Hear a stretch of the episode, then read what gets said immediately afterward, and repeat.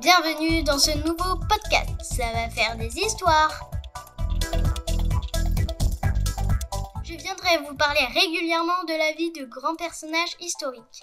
Je suis Mela, j'ai 10 ans, je suis en CM2 et je suis passionnée d'histoire. Dans ce podcast, vous allez comprendre pourquoi Marco Polo rime avec mytho.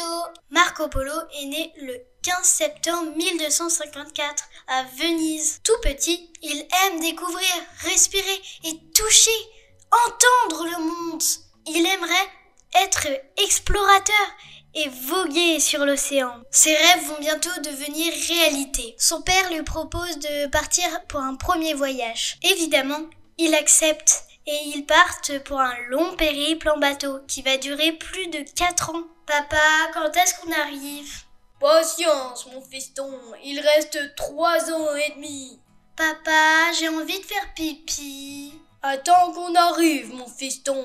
Hein? Marco Polo n'a pas arrêté de raconter son voyage sur des carnets. Un genre de carnet secret, quoi. Mais pas secret. Très vite, il va rencontrer Kubilai. Kubilai habite à Pékin. Il est une sorte de président de la République locale. Il a quatre femmes et 22 fils. Wow, wow, wow 22 fils? Eh bien, il devait bien galérer pour se partager le compte Netflix. Marco Polo va voyager à travers tout le royaume de Kubilai et va s'intéresser à tout. Aux paysages, aux animaux, aux plats, un genre d'influenceur quoi. Dans son journal, Marco Polo écrit beaucoup sur ses voyages, sur ce qu'il a découvert dans ces terres lointaines. Il écrit beaucoup. Par exemple, sur l'île de Sumatra, il aurait rencontré une licorne. Ok Ou sur toutes sortes d'animaux fantastiques. Pendant ce voyage, il s'arrête à Hormuz, pas très loin de Dubaï. Au lieu de continuer en bateau, il passe par la route. Un kilomètre à pied, ça use, ça use. Un kilomètre à pied, ça use les souliers. Douze mille kilomètres à pied, ça use, ça use, 12 000 km à pied. Ça use les souliers.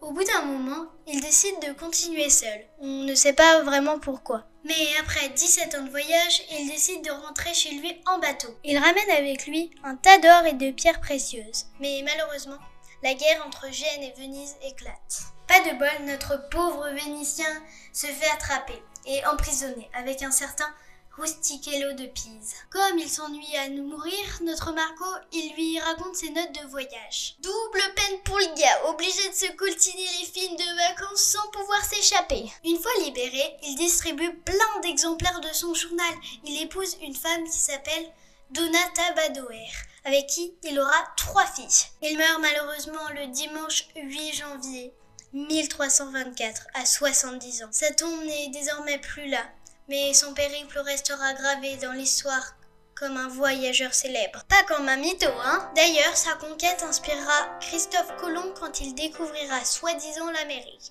alors qu'en réalité, c'est Americo Vespucci. Dans genre mytho, il n'est pas mal non plus, lui. Il me reste une question à vous poser, chers auditeurs. Vous préférez avoir un trou au pantalon ou une Marco Polo? C'est là qu'on va conclure ce podcast. Merci de m'avoir écouté jusqu'au bout. Et on se retrouve dans des prochains épisodes. Ça va faire des histoires, si vous le voulez bien. Bisous